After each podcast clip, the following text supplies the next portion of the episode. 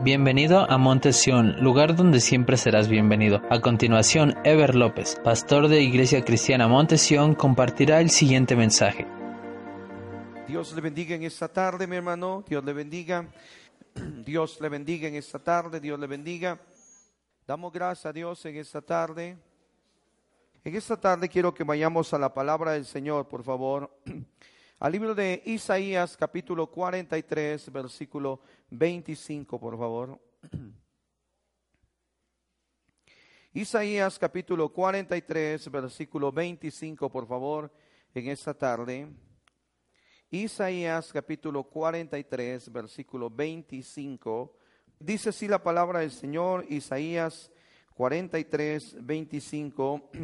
Vean qué, qué palabra tan hermosa, mi hermano Qué palabra tan preciosa la que, de la que nos habla la palabra del Señor. Y dice así, mi hermano, yo, yo soy el que borro tus rebeliones por amor de mí mismo y no me acordaré de tus pecados. Leámoslo todos juntos, por favor. Yo, a ver, a ver, me permite, porque algunos dijeron yo soy y no dice yo soy.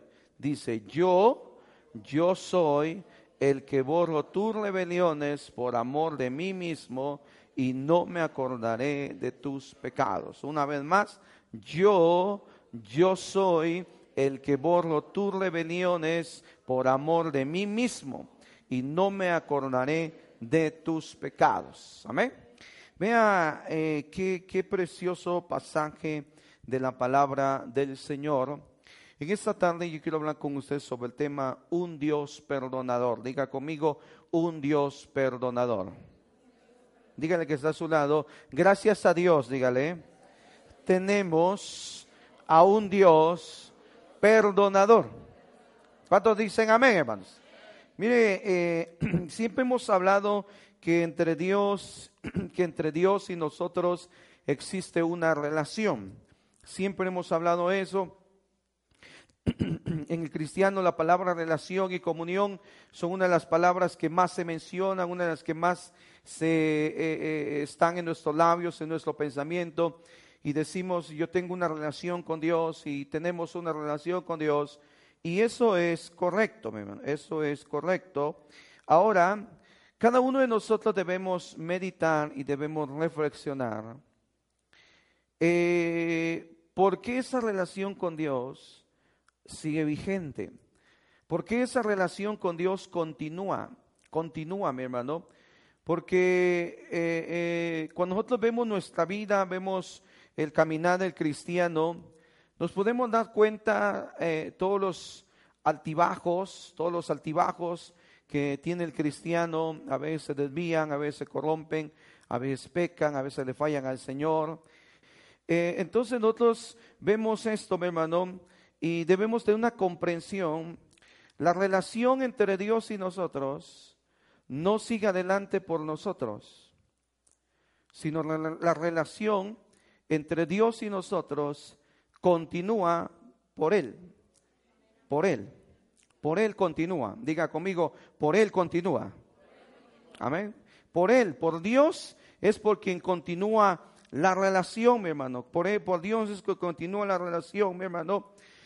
Si usted se da cuenta, la palabra relación es una palabra muy común, pero también es, eh, encontramos que lo que más le cuesta al ser humano es mantener una relación.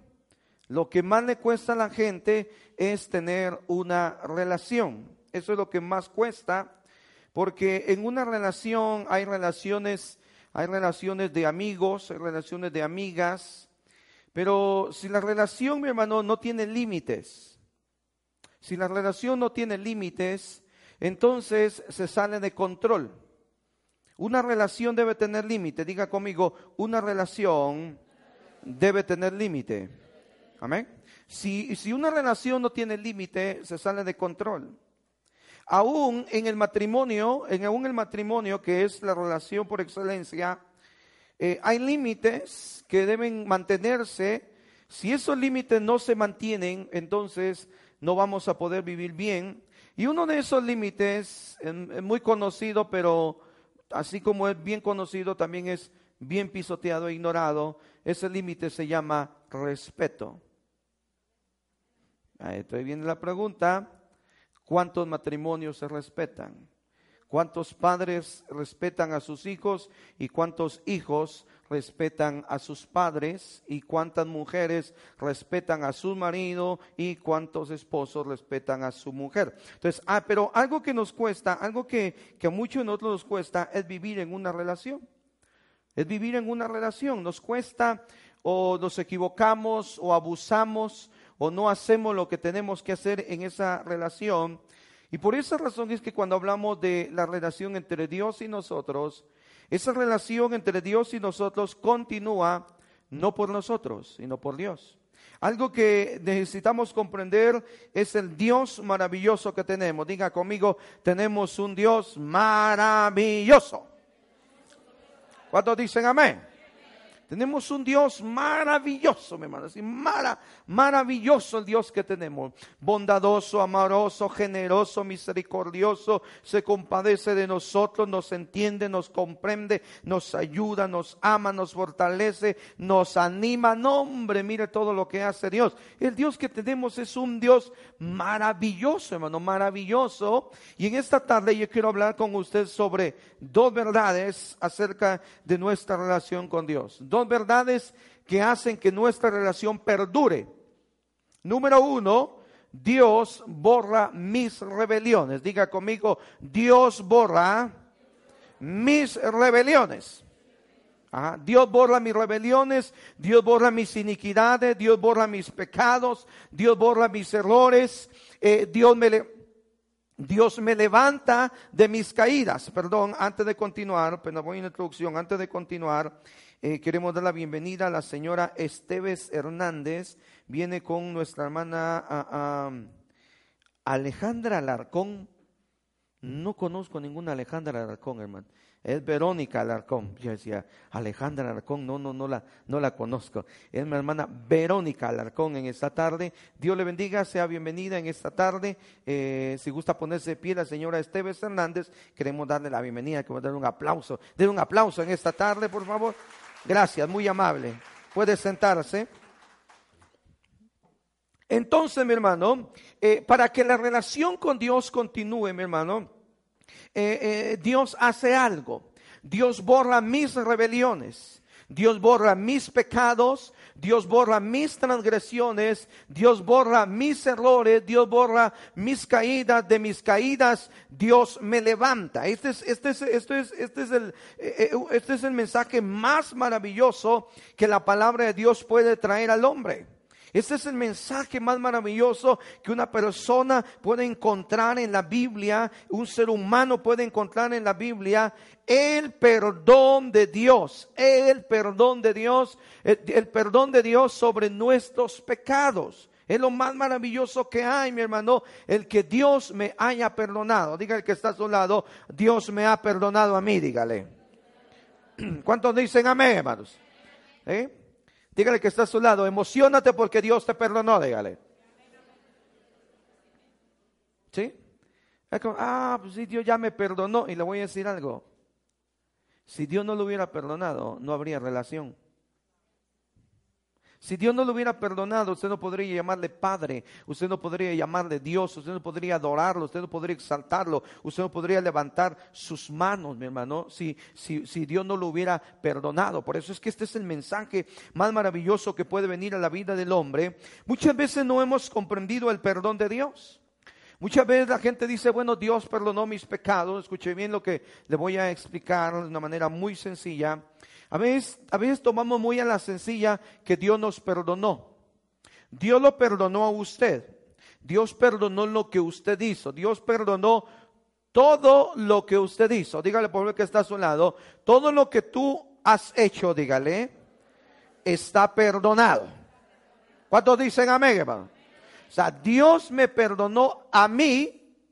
O sea, Dios perdonó mis pecados. Dios me perdonó a mí, pero mi pecado si fue castigado. mi pecado, si, recibió su castigo, si recibió su retribución. Si Dios no lo hubiera hecho de esa manera, entonces Dios sería injusto. Y eso se llamaría corrupción.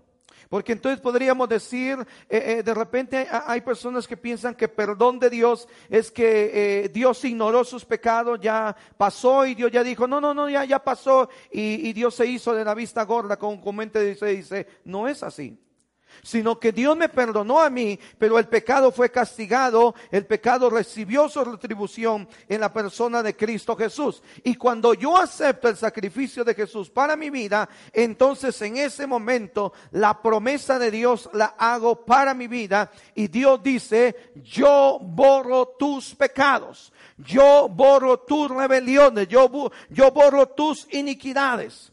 Cuando nosotros leemos el contexto del, versículo 25 de Isaías 43, Dios está hablándole a Israel sobre la actitud que tenían hacia él. Era una actitud pésima. La nación de Israel en este momento tenían una actitud pésima hacia Dios. Pésima, pésima. Por favor, dígale que está a su lado, cuida tu actitud hacia Dios, dígale. ¿Cuántos dicen amén? ¿Eh? El domingo decíamos, mi hermano, ¿cómo, ¿qué es lo que hemos recibido de Dios? De Dios hemos recibido puro bienestar, hemos recibido pura bendición, hemos, Dios ha sido muy bueno con nosotros, Dios nos ha guardado, nos ha bendecido, nos ha procurado, Dios ha visto siempre por nuestro bienestar. Entonces, lo que yo tengo, algo fundamental que a veces no le prestamos atención es a nuestras actitudes. Y nuestras actitudes dicen muchas cosas. Diga conmigo, mis actitudes dicen muchas cosas. Amén. O sea, usted puede estar en su lugar y puede estar indiferente. Ajá. Fíjese que a mí me preocupa ahora, ahora eso con, la, con, la, con, lo, con el aspecto digital.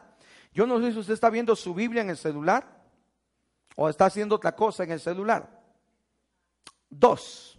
Si no le digo que lea la Biblia, entonces no tiene que mantener su mirada abajo, tiene que mantener su mirada arriba. ¿Cuántos dicen amén, hermano? Entonces, Dios estaba hablando con Israel sobre su actitud, porque tenían una, tenían una mala actitud hacia Dios. La condición espiritual era tan caótica, mi hermano.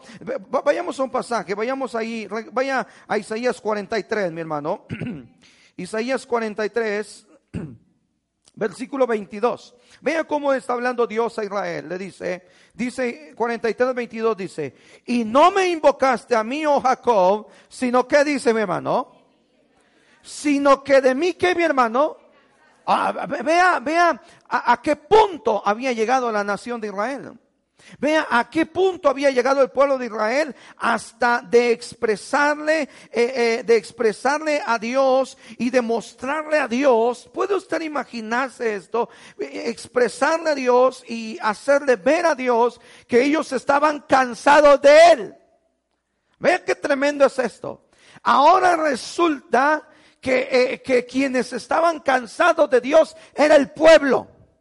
No era Dios el que estaba cansado del pueblo, sino el pueblo estaba cansado de Dios. Así se lo dijeron, así se lo mostraron, así se lo hicieron saber que estaban cansados de él. Por eso es que Dios les dice, no me invocaron a mí, oh Jacob, sino más bien les dice Dios, de mí, dice Dios, de mí, eh, de, de mí te cansaste. Estaban cansados de Dios. ¿Puede usted imaginarse cuál era la condición de la nación de Israel?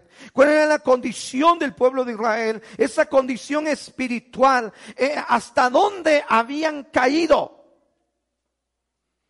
Diga conmigo, debo tener cuidado cuando estoy cayendo. Escuche lo que voy a explicar. La caída espiritual no es de la noche a la mañana. La caída espiritual es progresiva. La caída espiritual, mi hermano, la caída espiritual no crea que es así, usted estaba hasta acá y se fue una vez hasta allá abajo y se metió un buen trancazo. No, la caída espiritual va cayendo, va cayendo usted poco a poco, poco a poco, poco a poco se va cayendo, poco a poco uno va cayendo, poco a poco se va manifestando esa caída espiritual que tenemos. Vea hasta qué punto había caído la nación de Israel, al punto de decirle a Dios, me cansé de ti, nos cansamos de ti.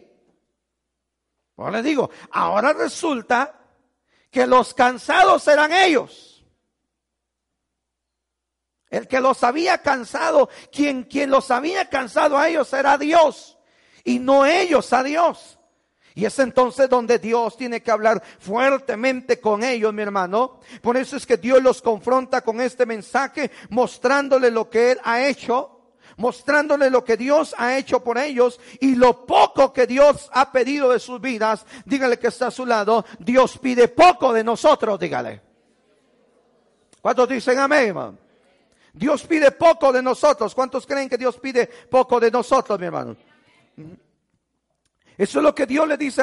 ¿Quieren leer el versículo 23 en adelante? Leamos 23 en adelante. Vean lo que dice.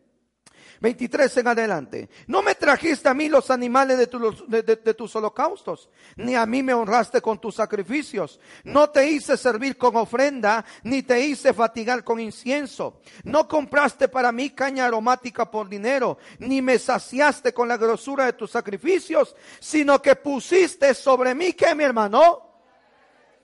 ¿Sabe? Dios, Dios, Dios le está diciendo a Israel, Dios le está diciendo, ustedes no me trajeron sacrificios, ustedes no me trajeron holocaustos. Dice Dios, yo, yo, yo no los estuve molestando con la ofrenda. Yo no los estuve molestando con que ustedes ofrendaran. Diga conmigo, el ofrendar es un acto de reconocimiento que la bendición viene de Dios. Amén.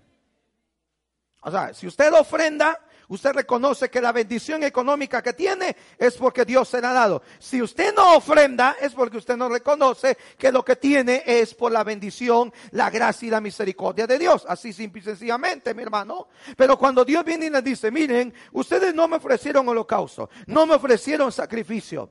Yo no les pedí ofrenda, lo que Dios le está diciendo. Al contrario, dice, sobre mí ustedes pusieron sus pecados.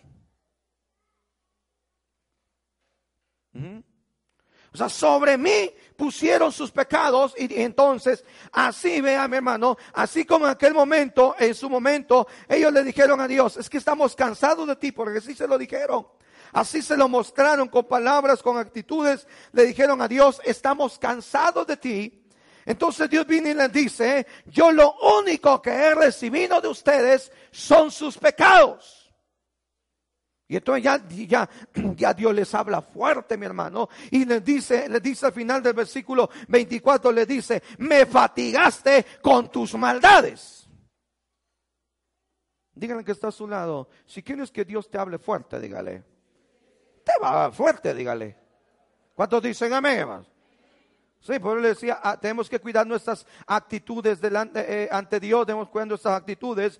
Entonces Dios al ver la condición de ellos, porque le hicieron saber y le mostraron que Él los había cansado y les dice, no, señores, yo no les he pedido nada, tampoco les he pedido. Es poco lo que yo he pedido de sus vidas, es poco lo que yo he recibido de ustedes. Y al contrario, Dios les dice, lo que ustedes me trajeron fueron puros pecados.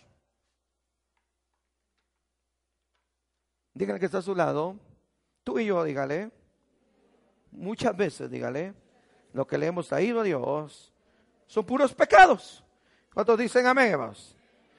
Dios por ello los confronta con este mensaje, mi hermano, mostrándole lo que Él ha hecho mostrándoles lo que Dios ha hecho con ellos y lo que ellos han hecho hacia Dios. Ante esta actitud, Dios les recuerda lo que Él hace por ellos y les dice, yo soy el que borro tus rebeliones. Diga, diga conmigo, qué maravilloso que mis pecados fueron borrados. ¿Cuántos dicen amén? Sea, tus pecados, Dios, escúcheme bien, Dios no tiene archivados sus pecados. Dios no tiene archivados sus pecados, hermanos. Dios no tiene por ahí en un rinconcito del cielo. Dios no tiene por ahí el montón, el eh, eh, eh, amontonado. Puede imaginarse cómo, cómo, sería el montón de pecados que Dios, que Dios tendría. Y que Dios le dijera, ¿y de quién es ese montón? de fulano de tal. ¿A qué iglesia va? A Montesión. ¿Quién es su pastor? Evercito López. ¿Ah? No, Dios, dígale que está a su lado, Dios, dígale, borró todos sus pecados. Y te voy a decir algo, aún si ayer te echaste un pecado, ese pecado ya está borrado. Qué tremenda la bondad y la misericordia de Dios.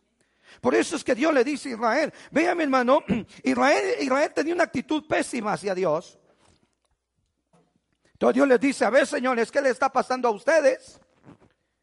Ustedes no me trajeron ofrenda, a mí no me ofrecieron sacrificios. Los sacrificios se los daban a Baal, se los daban a Astarot, se los daban a Acera. A mí ustedes no me traían ofrenda, no me traían sacrificios, no me traían holocaustos. Ah, pero sí me trajeron sus pecados. Cuando el pecado los tenía arruinados, entonces vinieron conmigo y entonces Dios, ya les habla fuerte y les dice, ustedes, al contrario, dice Dios, ustedes son los que me fatigaron con sus maldades. Pero entonces Dios viene y les dice, recuerden, yo soy el que borro sus rebeliones y esto es, y esto es algo maravilloso que nosotros debemos comprender. El perdón de Dios, el perdón de Dios, mi hermano. Diga conmigo, Dios si olvida. Amén. Dios no es como nosotros. Hay gente que ustedes tienen sus problemas. Hay algunos que ustedes traen pleitos. Ah, pero son cristianos, ¿verdad? Ah, pero te llamas hija de Dios. Te llamas hijo de Dios, ¿verdad? Y traen sus pleitos no se hablan, no se saludan. Hasta trancazos yo creo que se quieren agarrar. Dígale que está a su lado, ya Dios te escogió, dígale. Dios se olvida, mi hermano. Dios se olvida. Por eso, por eso es que vean lo que, entender que es el perdón de Dios. Entendamos lo que Dios hace. Dios borra, Dios quita. Diga conmigo, Dios quita toda evidencia. ¿Cuántos dicen amén? Dios quita toda evidencia. Cuando usted y yo pecamos, ¿qué evidencia? ¿Mm? Cuando usted y yo hacemos algo malo, ¿qué de evidencia? ¿Qué de evidencia, mi hermano? En la Biblia tenemos el hombre, eh, a un hombre llamado Judá. Ahí en el libro de Génesis aparece ese hombre. Era un hombre importante. Y ese hombre, mi hermano, y, ese hombre tenía, ah, tenía varios hijos y por razones eh, inexplicables los hijos comenzaron a morir. Murió un hijo, ese hijo estaba casado y entonces la ley mandaba, como murió el hijo que estaba casado, entonces no podían dejar desamparada a la mujer y eh, eh, el, el hermano, el hermano ah, tenía que casarse con la viuda y este hombre no lo quiso hacer. Este hombre dijo, no, yo no le voy a dar mis hijos a esa mujer. Y no se lo dio. Definitivamente no se lo dio. Y en una ocasión entonces esta mujer, esta mujer salió, mi hermano, salió a determinado camino, eh, eh, se vistió muy sensual, esa mujer se vistió muy sensual, aquel momento muy provocativa, y cuando aquel hombre iba, eh, iba pasando por ese camino, ella sabía que él iba a pasar por ese camino, entonces ella lo esperó. Se vistió, o por así decirlo, pues como una prostituta, muy sensual, mi hermano, muy provocativa. Le ofreció sus servicios y aquel hombre aceptó. Aquel hombre aceptó, mi hermano. Pero aquel hombre hizo algo tremendo, que cuando sucedió esto, aquel hombre le entregó prendas a la mujer le entregó prendas, le entregó un cinto y entonces aquella mujer se quedó con esas prendas la mujer quedó embarazada y cuando quedó embarazada la querían matar. Querían hacer justicia sobre ella. Y entonces la mujer sacó a luz las prendas y dijo, el papá de mi hijo es el dueño de este cinto. Y sacó un cinto, un cinturón. Y entonces Judá se dio cuenta que era él. Dígale que está a su lado. Cada vez que hacemos algo malo, dígale dejamos evidencia, dígale. Y lo más tremendo es que hay un, hay un investigador tan tremendo que encuentra toda prueba en contra de nosotros y se llama Satanás.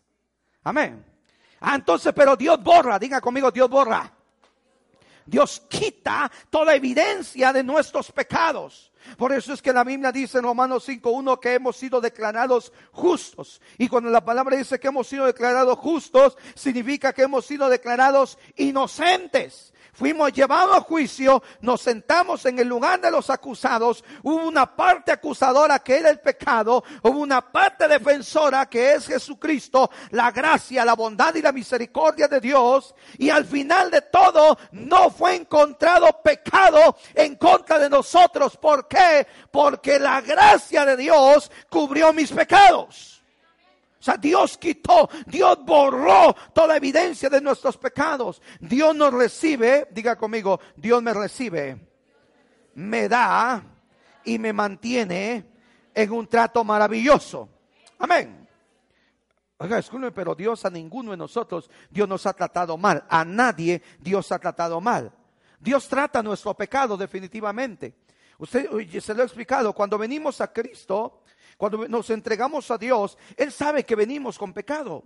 O sea, Dios sabe que no venimos, no venimos limpios. Dios sabe que no venimos perfectos. Dios sabe que no venimos justos. Dios sabe que traemos hábitos. Dios sabe que traemos conductas pecaminosas. Dios sabe que traemos nuestras mañas. Amén. Y lo más tremendo es que Dios así nos recibe. Diga conmigo, gracias Señor. Gracias, Señor, porque con esos pecados yo venía sucio por el pecado. Yo no, eh, eh, a veces, a veces no entendemos esto, hermano. Como venimos a Dios, venimos llenos de pecado el día que aceptaste a Cristo, no creas que ese día venías limpio, venías lleno de pecado y corrupción, aún aceptando a Cristo, aún haciendo la oración y a veces ya llevando tu tiempo caminando con el Señor de vez en cuando o de repente algunas mañas, algunos hábitos por ahí que no quieren ser desarraigados de nuestro corazón. Pero Dios trata nuestro pecado, Dios nos perdona, diga conmigo, en Dios hay perdón. Amén. Y esto es maravilloso, le decía, porque Dios no tiene guardados mis pecados. Dios no tiene guardado tus pecados, hermanos. En el momento que Él te perdona, en ese momento, mi hermano, todos los pecados desaparecen así. Imagínese. Vayamos a la Biblia. Colosenses 2.15. Vayamos a la Biblia. Colosenses 2.15. Colosenses 2.15, ¿eh? dice así la palabra del Señor. Vean qué precioso lo que dice Colosenses 2.15.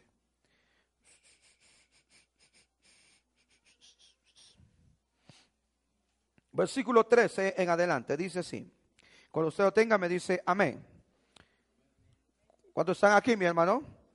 Amén. Dice así, vea lo que dice. 2.13 dice así. Y a vosotros estando muertos en pecados y en la incircuncisión de nuestra carne, os dio, ¿qué dice mi hermano? Vida juntamente con él. ¿Qué dice mi hermano? ¿Qué sigue diciendo? Perdonándoos qué? Mire, quien no le perdona a usted su pasado es la gente. Pobre de usted si alguien lo conoció cuando usted fue tremendo. O cuando usted fue tremenda, hermana. Dígale a la hermana que está a su lado. Ay, nos habla, dígale.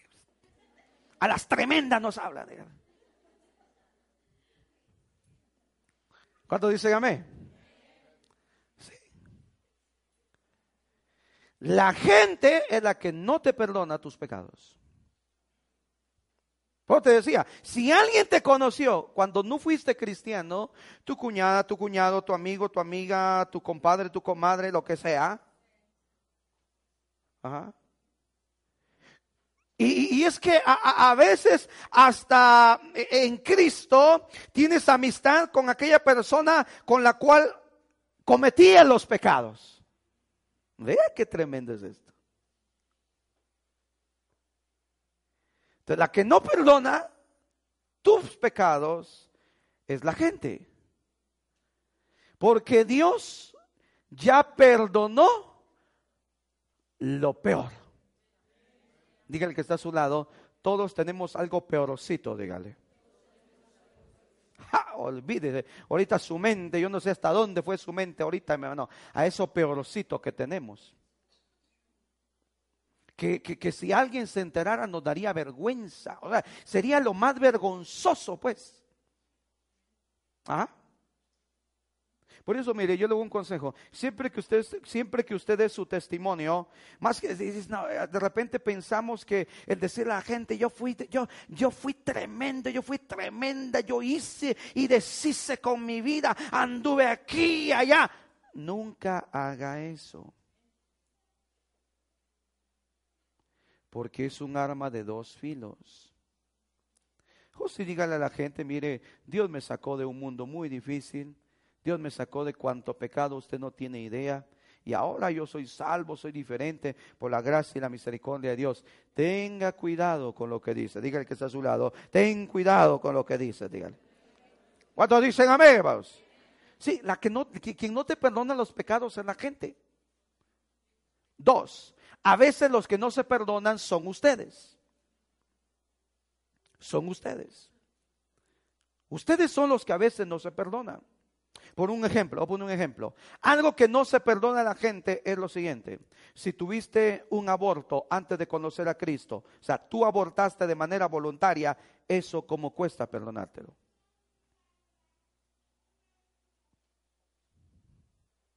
La gente ahí está, ya veniste a Cristo, Él te dice, oye, yo perdoné, lo hiciste, lo hiciste ignorancia. Eh, no es que sabía lo que ibas a decir, pero para Dios era ignorancia, entonces Dios te perdona. Dios por eso dice, perdonándoos todos los pecados. Diga conmigo, todos los pecados.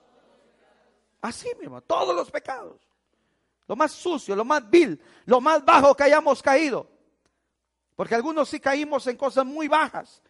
Ajá. Pero al final de todo, el pecado huele igual. Diga conmigo, el pecado huele igual, dígale.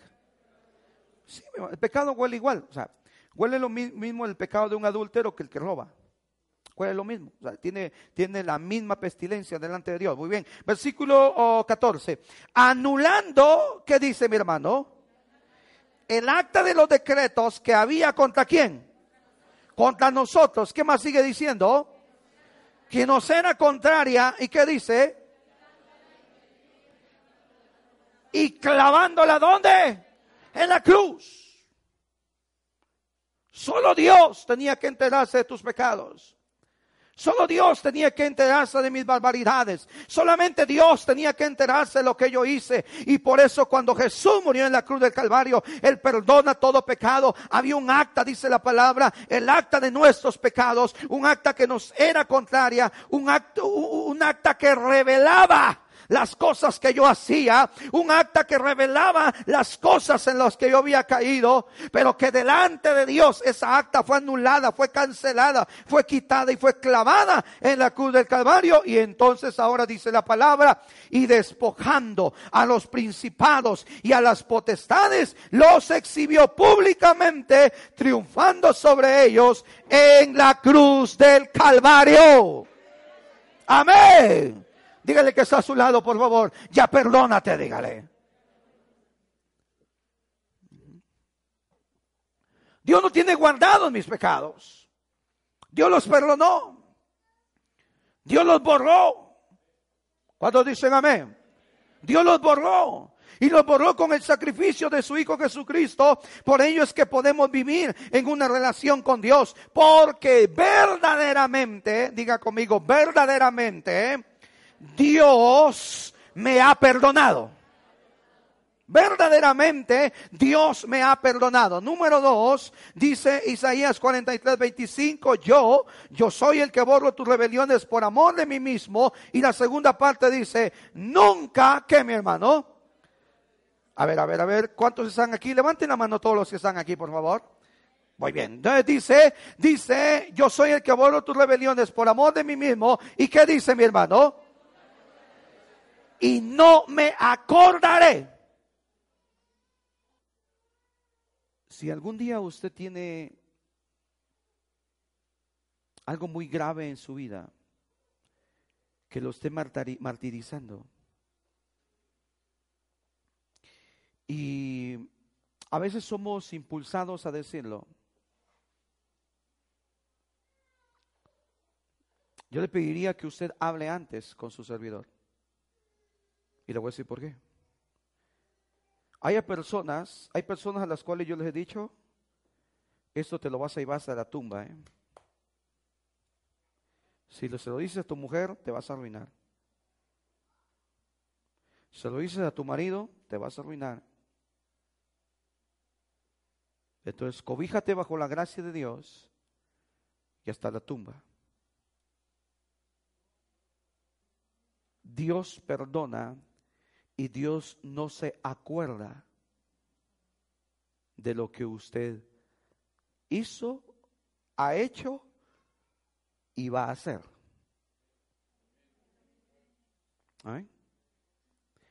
Pero la gente no perdona. La gente no perdona. Hay matrimonios que se enteraron de algo de su mujer o de su marido y eso fue ¡pa! lo que los acabó. Siguen viviendo, siguen viviendo. Están juntos, pero les va mal. Porque la gente no olvida. ¿Sabe usted que el ser humano pretende olvidar?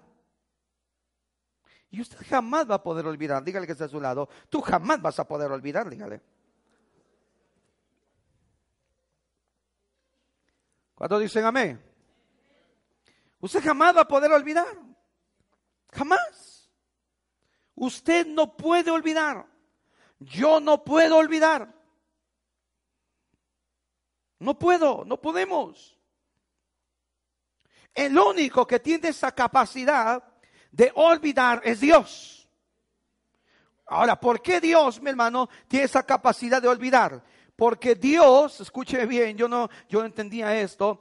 ¿Por qué Dios tiene la capacidad de olvidar? Porque Dios cuando me ve a mí, Dios en mi vida, en una sola mirada, escúcheme lo que le voy a explicar ahorita, en una sola mirada, Dios ve pasado, presente y futuro, en una sola mirada sobre mi vida. Entonces para Dios yo no tengo pasado. O sea, Dios olvida ese pasado. Le fallé, eh, eh, pequé, eh, hice, hice cosas tremendas, hice cosas ah, desastrosas. Pero cuando Dios me ve, no me está viendo en el pasado, sino me, me está viendo en el presente y me está viendo en la eternidad. Y por esa razón, entonces Dios no se acuerda de nuestros pecados. Y Dios dice, nunca más me voy a acordar de tus pecados. Mira que eso es maravilloso de parte de Dios, mi hermano. No acordarse de nuestros pecados. Por eso le decía, Dios no los tiene guardados. Dios no tiene guardados nuestros pecados. Dios no tiene guardados nuestros pecados, por así decirlo, para sacárnoslos en el momento oportuno. O sea, que andas ahí pues queriéndote ir de Él queriéndote desviar, corromper y caer en pecado. Y entonces Dios sacarte ese pecado y decirte, acuérdate. Dios no. Dios no se acuerda de mis pecados. Dígale que está a su lado, comprende, dígale. Dios no se acuerda de mis pecados. Los humanos comúnmente hacemos esto, recordar lo que nos hacen. Recordar lo que nos hacen. Eso es lo que el ser humano hace. Recordar, o sea, decimos, este, eh, nosotros lo único que hacemos es apaciguarnos.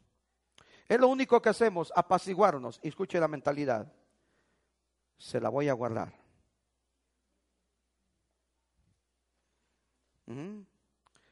Alguien te hizo algo y no lo perdonas, sino más bien te apaciguas y dices, se la voy a guardar.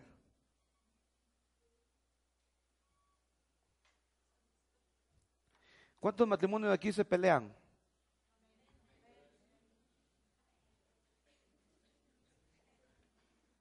Todos los demás son santos su aureola, par de alas y pilas triple A Duracell, hermanos.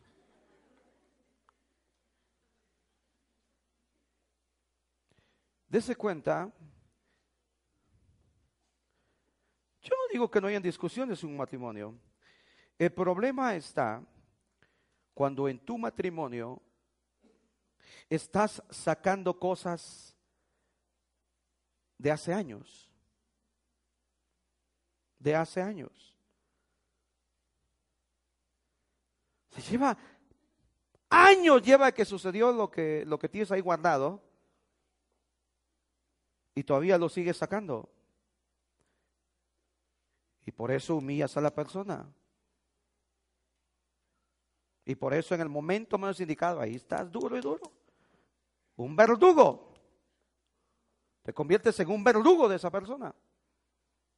Porque lo que nosotros hacemos es guardar, nos apaciguamos, apaciguamos nuestros sentimientos, pero en cualquier momento sacamos las cosas. Qué bonitos. Por esa razón es que su matrimonio no avanza. Por esa razón es que su familia no avanza. Siempre le vive usted recordando a sus hijos los fracasos. Siempre. Siempre vive recordándole a su marido lo malo que él es. Siempre. Siempre le anda recordando a usted su mujer que su mujer no es como usted quiere. Siempre. Por eso es que no avanzamos. Por eso es que no vamos hacia adelante. Porque siempre tenemos esa fea mañita. Por eso es que muchas veces las relaciones no prosperan. Ahora viene algo. Me imagino que ha de ser difícil vivir con una infidelidad encima. Todos los que han sufrido infidelidad pueden dar testimonio de esto. Me imagino que vivir con una infidelidad encima ha de ser difícil, muy difícil, muy difícil. Dígale que está a su lado. Vivir con una infidelidad encima, dígale. Es muy difícil. ¿Cuántas infidelidades está usted dispuesto a aguantar? Tenga cuidado porque se la van a tomar ahorita, ¿eh? A ver, respóndele al pastor, respóndele. Te está preguntando grosera.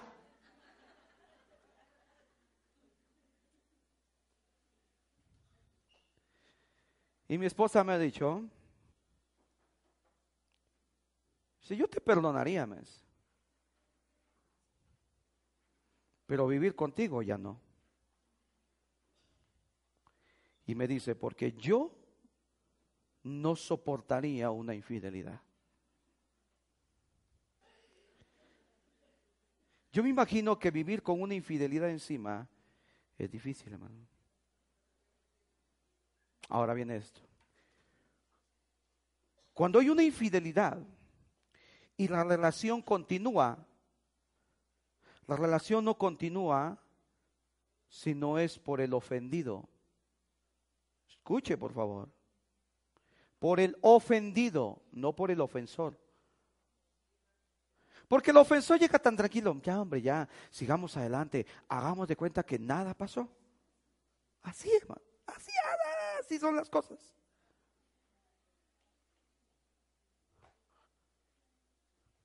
No, la relación continúa porque el ofendido quiso que continuara. ¿Por qué mi relación con Dios continúa si yo le he ofendido? Hemos sido infieles a Dios. Hemos sido infieles con el placer. Vea con qué hemos engañado a Dios. Hemos engañado a Dios con el dinero. Con ellos hemos engañado a Dios. Y Dios dice, oye, ¿me engañas con eso cuando yo soy el dueño del oro y de la plata? Por favor. sea, la relación entre Dios y nosotros continúa porque el ofendido Dios dijo, te perdono. Amén. Dios aquí le está hablando a la gente que tuvo el atrevimiento de decirle a Dios que estaban cansados de él. ¿Sí? Aquí Dios le está hablando a la gente que le dijo a Dios, estamos cansados de ti. ¿Sí? Por eso es que todo infiel, todo hombre infiel, lo primero que le va a decir a la mujer que está conquistando, le va a decir, es que mi mujer no me entiende. Eso es lo primero, es lo, es lo primero que un hombre infiel le dice a, a la otra tonta que le está haciendo caso. Es que mi mujer no me entiende, no me atiende. ¿Quién como tú? Y la mujer lo mismo, es que mi marido me tiene descuidada. Y aquí y allá hay cuánta cosa. Dejémonos de tanta cosa. Ahora Dios le muestra a Israel su bondad y su misericordia y Dios le dice, vean señores, yo nunca me acordaré de tus pecados. Esto es, importante porque diga conmigo, Dios me hace libre de culpa. Ah, hermano, tenga cuidado. Tenga cuidado de que alguien le eche culpa. Tenga cuidado de que alguien le eche culpa. O sea, tenga cuidado de que sus hijos le echen culpa.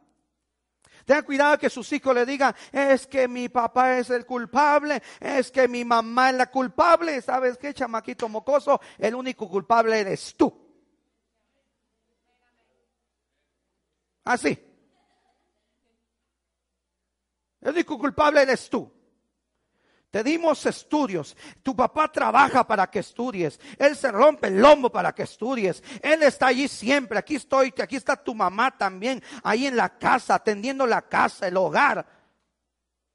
Para que al final tú salgas de que nosotros somos los culpables. Olvídate. Ese cuento ya no es de ahora. No permita que sus hijos le echen culpas. No permita que su marido le eche culpa. Es que el domingo le decía, no hombre, los maridos con que hemos chantajeado a la mujer, es que tú no me apoyas, me siento solo y aquí y allá. Y uno dice, wow, qué actuación. Y lástima no está en teatro porque dicen que cuando en el teatro hay una gran actuación, el público se pone de pie y aplaude y dice, Porque así nos ponemos los hombres. Es que tú no me entiendes es que tú no me apoyas en nada. Si tan siquiera tú trabajaras. No permita, hermano, que su mujer le ponga culpa. Diga conmigo, debemos vivir libres de culpa. Levante sus manos y diga, yo soy libre de culpa. ¿Cuántos dicen amén? Sea libre de culpa, hermano. No hay nada más maravilloso que vivir libre de culpa, no, cargar ninguna culpa en nuestras vidas. Esto Dios lo hace. ¿Por qué Dios te quita la culpa? Porque Dios sabe que a muchas personas les afecta su pasado de una manera muy desastrosa.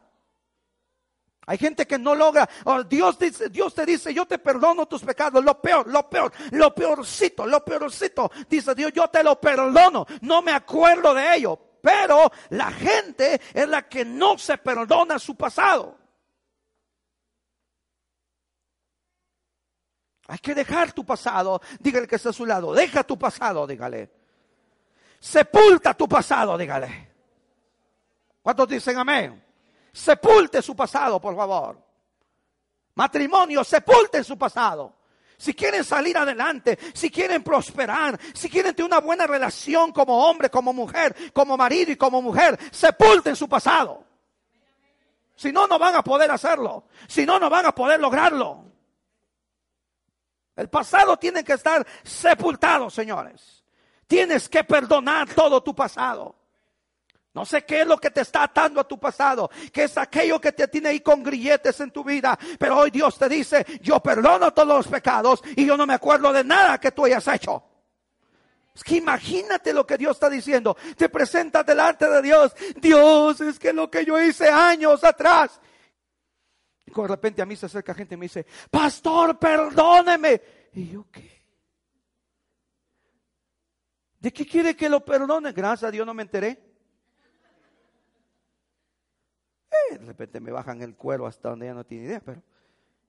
Digo, gracias a Dios, perdóneme. Digo, sí, pero ¿de qué quiere que lo perdone? Es que yo hice, pero bueno, pero está bien, está bien ya para calmar, ¿eh? está bien, la perdono.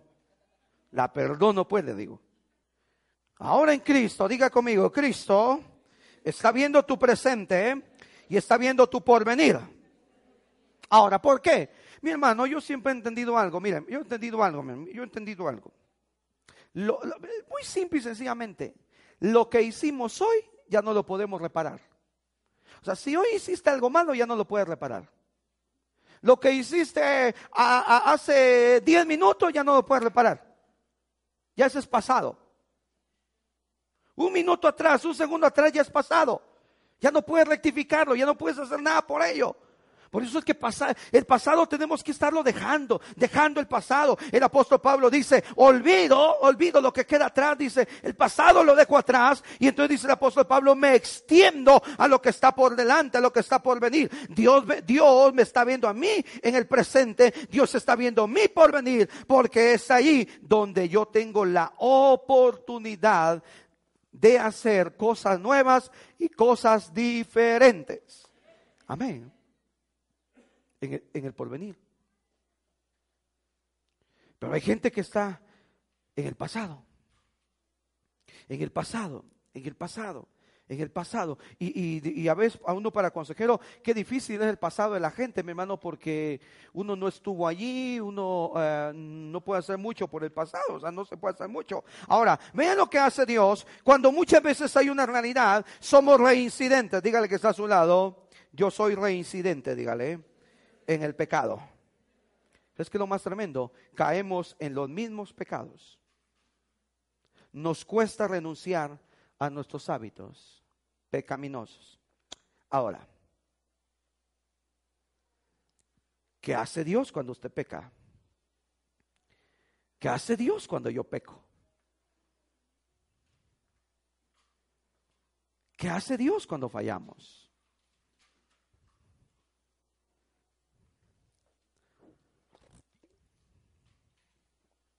Porque algunos somos reincidentes. Estas, estas semanas que estuvimos en grupos familiares, estuvimos hablando de las tentaciones, hermanos. Oh, qué tentaciones. ¿eh? Qué maravilloso el tema de las tentaciones. Dígale que está a su lado. Todos tenemos tentaciones, dígale. Hasta el pastor, dígale. Lo que pasa es que él no nos las cuenta, dígale.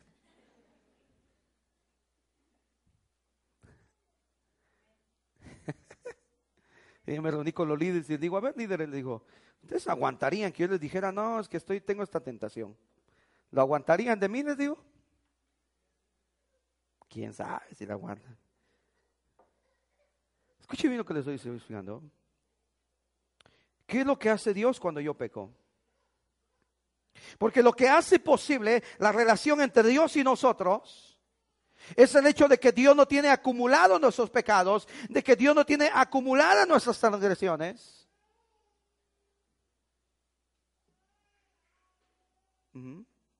Dios no lo tiene acumulado. En cambio, por esa razón la Biblia, dice, la Biblia nombra al diablo como nuestro acusador. Dígale que está a su lado. Cada vez que tú fallas, dígale, el diablo te acusa. ¿Qué hace Dios cuando el diablo te acusa, hermano? ¿Qué hace Dios? Y en la tarde hablaba con mi esposa sobre eso. Una ocasión hice algo, no pecado, algo indebido, algo incorrecto. No pecado, para que, ay Dios santo, el pastor. Algo indebido, algo que, algo que no tuve que haber hecho. Y todavía, mi, y, todavía mi esposa me clava así un puñal. ¡Pah! Me dice, tienes una manchita. Así me lo clavó. Ahí estaba yo con Dios chillando y diciéndole, y, digo, y a mi esposa, pues que yo no soy así. Entonces decía a mi esposa, ¿sabes qué? Pues estaba meditando sobre eso porque un asuntito ahí. Digo, pero puedes imaginarte el día, el momento cuando el diablo vio que yo hice su indebido. No, hombre, mira hermano, aquí andaba ya por Europa el diablo, se dejó venir a México, hermano, porque le avisaron y ¡fa! ¿Ya viste lo que hizo el Ever? Y Dios, ¿qué, qué? ¿Qué tienes contra él? Me salió a defender. Dígale que está a su lado. Cuando tú fallas, dígale. Dios te defiende, dígale. ¿Cuántos dicen amén, hermanos? Ah, es que cuando tú entiendes esto en tu vida, Él me perdona, Él no, Él no se acuerda de mis fallas, Él no se acuerda de mis pecados. Quien te lo recuerda son las personas que están a tu alrededor. Quien nos recuerda es tu marido, es tu mujer, son tus hijos, son tus padres, porque Dios no. Por eso es que yo con quien mejor me llevo es con Dios. Bueno, y mi esposa. Definitivamente, Dios y mi esposa son las dos personas con las que mejor me llevo en este mundo, mi hermano. Porque Dios así dice Dios, yo no me acuerdo lo que hiciste, ah, porque hay un arrepentimiento sincero, hay un arrepentimiento honesto. Vayamos a la Biblia, a Miqueas 7:18, mi hermano. Miqueas 7:18. Miqueas 7:18. Vaya a Miqueas. Si no sabe dónde está Miqueas, busquen la concordancia de su Biblia y ahí le va a decir en qué página está, para que no le cueste. Miqueas 7:18. Eh, qué precioso es esto, mi hermano. No, hombre. 18 y 19, mi hermano. Cuando usted lo tenga, me dice amén. Dice, ¿qué Dios como tú? Una pregunta. ¿Qué Dios como tú que perdona la maldad? ¿Y qué dice mi hermano? Y olvida el pecado del remanente de su heredad. Si no lo, si no lo he encontrado, mejor léalo aquí. No retuvo, ¿qué dice mi hermano? No retuvo, ¿qué mi hermano? ¿Cuánto enojo tiene usted retenido? ¿No se da cuenta usted cuando retenemos enojo? ¿Sí? Y una personita el domingo le decía, oye, ¿por qué no sonríes? No, pues es que, digo, nada, le digo, ¿traes algo? Le digo, digo, date cuenta por cómo vienes, le digo, no hay sonrisa en tu rostro, le digo, se te echa de ver definitivamente que hay algo en tu corazón. Las parejas tienen enojo retenido. El marido tiene enojo retenido hacia la mujer. La mujer tiene enojo retenido, retenido a su marido. Y eso es malísimo, hermano, malísimo. Eso es malo, malo, malo, malo, malo, malo, malo, malo, malo, malo algún día usted se enoja, mejor pídale permiso a su marido. Permiso, hermana, pídale permiso para meterle una cachetada. Con permiso. No, con permiso yo creo que sí se puede. Sí. Ah, cachetado, mire. Y que al final usted diga, ay, ya salió el enojo. No retuvo para siempre su enojo, porque se deleita en misericordia. Ah, pero este, este, este versículo me encanta a mí.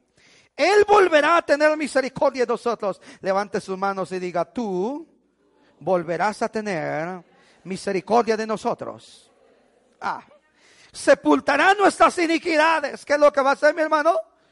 Sepultarlas. Sepultarlas. Pero sigue diciendo mi hermano, y echará ¿Qué dice mi hermano? En lo profundo del mar, ¿qué dice mi hermano? ¿En dónde, ¿A dónde los va a enviar Dios? ¿A dónde los va a enviar Dios? Ah, pero hay aquí tan buenos buceadores, porque no puedo llamarles de otra manera, hermanos. Imagínense si el mar se tragó al Titanic que era un monstruo, era una bestia de la ingeniería. Y me dice Dios, y me dice la palabra, que Él hasta lo más profundo de la mar. Tuvo le pecados. Los encadenó y les puso hasta contrapeso Dios y un yunque de contrapeso y ¡fum! al mar. Hasta allá, hasta allá, pero hay gente que de allá, o sea, no van a nadar al mar, pero que bien que van por los pecados. ¿En serio? Y entonces están siempre sacando y siempre sacando. Y Dios dice, fíjese, cómo habla Dios. Cómo habla el profeta Miqueas. Dice Miqueas, Él volverá a tener misericordia. Él volverá a tener misericordia. Este pasaje, hermanos, esta palabra, Él volverá a tener misericordia. Dijo Jeremías, en Lamentaciones dijo Jeremías, si no fuera por tu bondad y por tu misericordia, ya hubiéramos sido consumidos. Pero cada mañana se renueva tu fidelidad para con nosotros.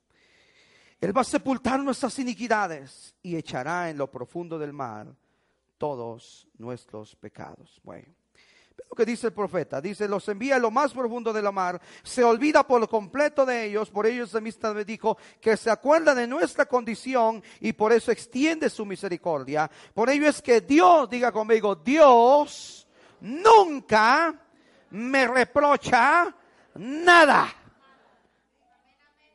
¿Sí? Si tiene a su marido, a su mujer al lado, dígale, ¿ya escuchaste lo que hizo, lo que hace Dios? Dígaselo, por favor.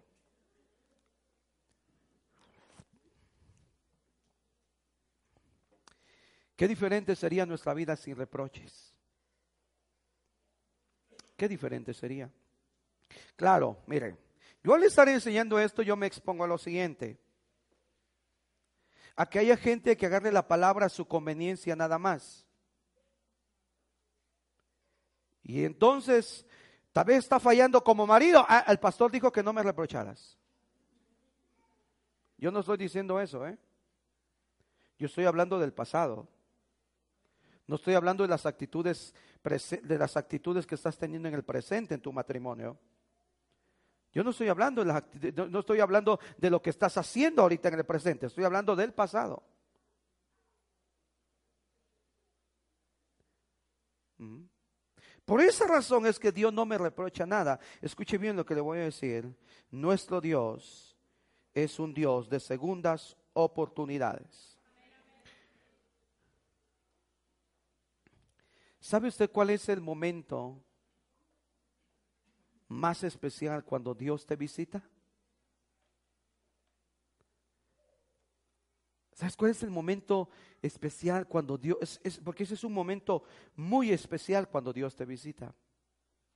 Y no es la oración, no es la lectura de la palabra, no es el ayuno. El momento más especial cuando Dios te visita es cuando le fallas.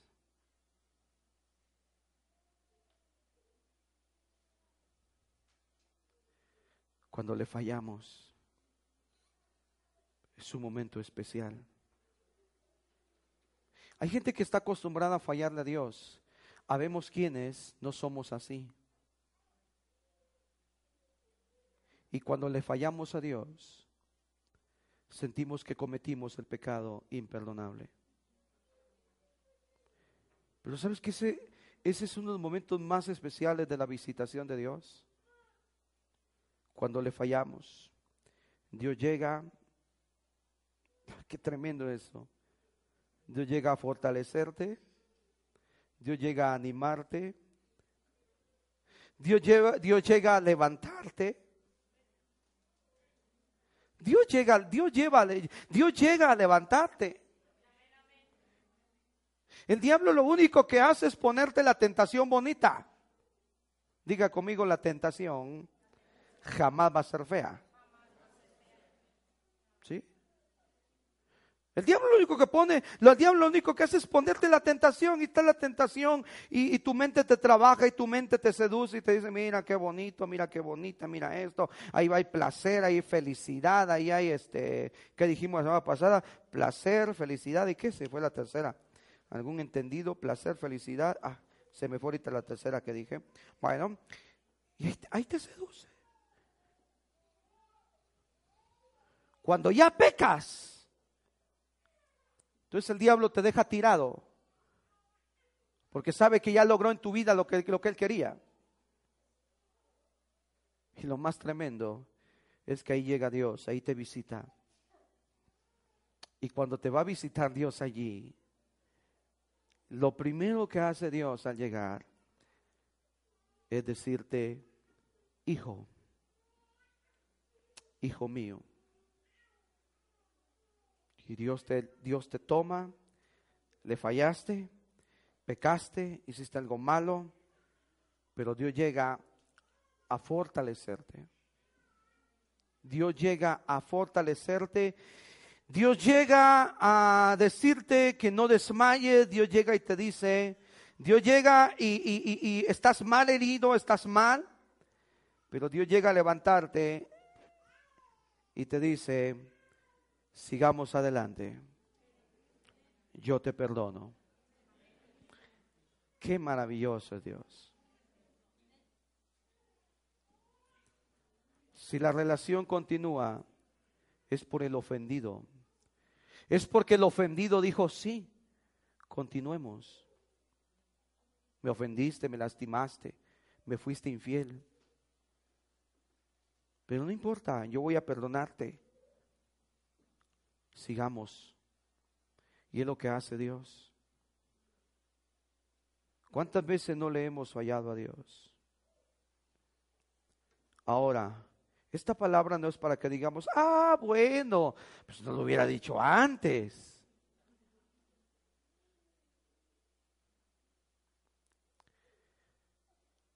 Porque llegará un punto en el cual, también va a llegar un punto en el cual tenemos la carta de Oseas, en la cual Dios le dijo, le dijo a Oseas, ¿está bien? Le dijo Dios al pueblo, no quieren que, no quieren que yo sea el marido de ustedes, dijo Dios, está bien. Entonces les doy carta de divorcio. Váyanse con quien ustedes quieran. ¿Quién irse a pecar? Váyanse a pecar. ¿Quieres irte a revolcar? Vete a revolcar. Y, yo en la tarde estaba, eh, la mañana estaba preparando mi predica, estaba viendo las ideas. Y salía, le salía a dar de comer a mis perros. Y uno de mis perros come vomita y se lo vuelve a comer. Pero eso es lo que dice Pedro. La persona que vuelve a su pecado es como el perro. Vomita y se lo vuelve a comer. Es como la puerca lavada. Después de lavada se revuelca en el lodo. No tenemos que usar la gracia como ocasión para pecar. No permitamos que la obra de nuestra carne nos derroten, aun cuando en ocasiones caemos, el Señor siempre llegará para levantarte, perdonarte y decirte, sigamos adelante. Póngase de pie, por favor, en esta tarde. De hecho, hoy es un día en el cual Dios viene y te dice, sigamos adelante. Viene la renovación, la confirmación, del pacto. Llamo a mis hermanos ancianos, por favor. Mis hermanos ancianos que ministran Santa Cena, por favor, hermanos, pasen. Está mi hermano Víctor, hermano Jorge, hermano Leoncio, hermano José Luis, hermano Eusebio no está. Están mis hermanos que nos ayudan cuando no están todos los ancianos. Vamos a quitar esto, hermanos, por favor. Pongámonos aquí alrededor, hermanos, por favor.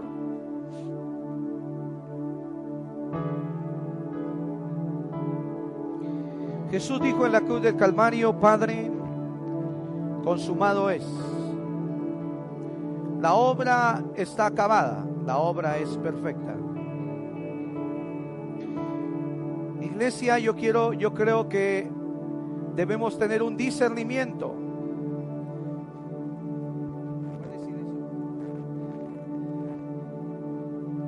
Debemos tener un discernimiento. ¿Cuál ha sido el mensaje que Dios ha estado enviando? ¿Ha sido un mensaje claro? ¿Ha sido un mensaje puntual? Es un llamado al perdón. Es un llamado al arrepentimiento. Dijo Dios al pueblo, al pueblo, no a las naciones paganas, al pueblo. Sus pecados, dijo Dios, han levantado un muro entre ustedes y yo. Ese muro impide que la bendición llegue a tu casa. Ese muro impide que la bendición esté en tu hogar, esté en tu familia, en tu trabajo, en tus negocios, en tu economía. Y hoy aquí estamos como familias. Hoy Dios lo único que quiere es que vengas a Él y le digas, perdóname. Olvida mis pecados, olvida mis transgresiones. El día que fallaste, Dios te visitó. Y Dios en ese momento hizo algo tremendo. A pesar de que habías hecho algo malo, a pesar de que habías fallado, Él llegó para estar ahí a tu lado. Porque el diablo y sus huestes querían hacerte pedazos. Cuando pecamos, entramos al terreno del enemigo.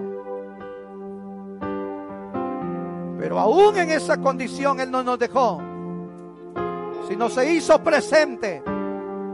Jesús, tu redentor, como dice Juan, tu abogado defensor, se hizo presente para responder por tus pecados. Iglesia, volvamos hoy nuestro corazón a Dios. Varones, volvamos hoy nuestro corazón a Dios. Mujeres, vuelvan hoy su corazón a Dios. Matrimonios, vuelvan hoy su corazón a Dios. Familias de Montesión, volvamos hoy nuestro corazón a Dios. Él ha sido bueno con nosotros. Es un Dios de perdón, es un Dios perdonador. Padre, te damos gracias en esta tarde, en el nombre de Jesús, en esta noche. Gracias, Señor, por ese amor, esa bondad, esa misericordia que tienes. Y en esta noche, Señor, te damos gracias por el pan, símbolo de tu cuerpo, y por la sangre, símbolo de la, por, por la copa, símbolo de la sangre de tu Hijo Jesucristo. Hoy venimos a reafirmar ese pacto. Hoy venimos a confirmar ese pacto, Señor. Pacto de redención. Pacto de sustitución, Señor. Y hoy cada dintel, hoy cada corazón, Señor será manchado con la preciosa sangre del Cordero. Hoy en cada corazón, Señor, será puesta la señal del Cordero. Muchas gracias en esta noche, en el nombre de Jesús. Amén y amén. Padre, te damos gracias en esta noche. Gracias porque todos los pecados son borrados, Señor. No queda evidencia de ninguna falla, de ninguna caída, de ningún error, Señor, de ningún pecado, Señor. Nunca abusaremos de tu gracia tampoco, Señor. Y gracias porque no te acuerdas de ninguno de ellos. Muchas gracias. Amén, Señor. Y amén, Padre. Gracias. Aleluya. De una ofrenda de palmas, Señor, en esta tarde. Amén.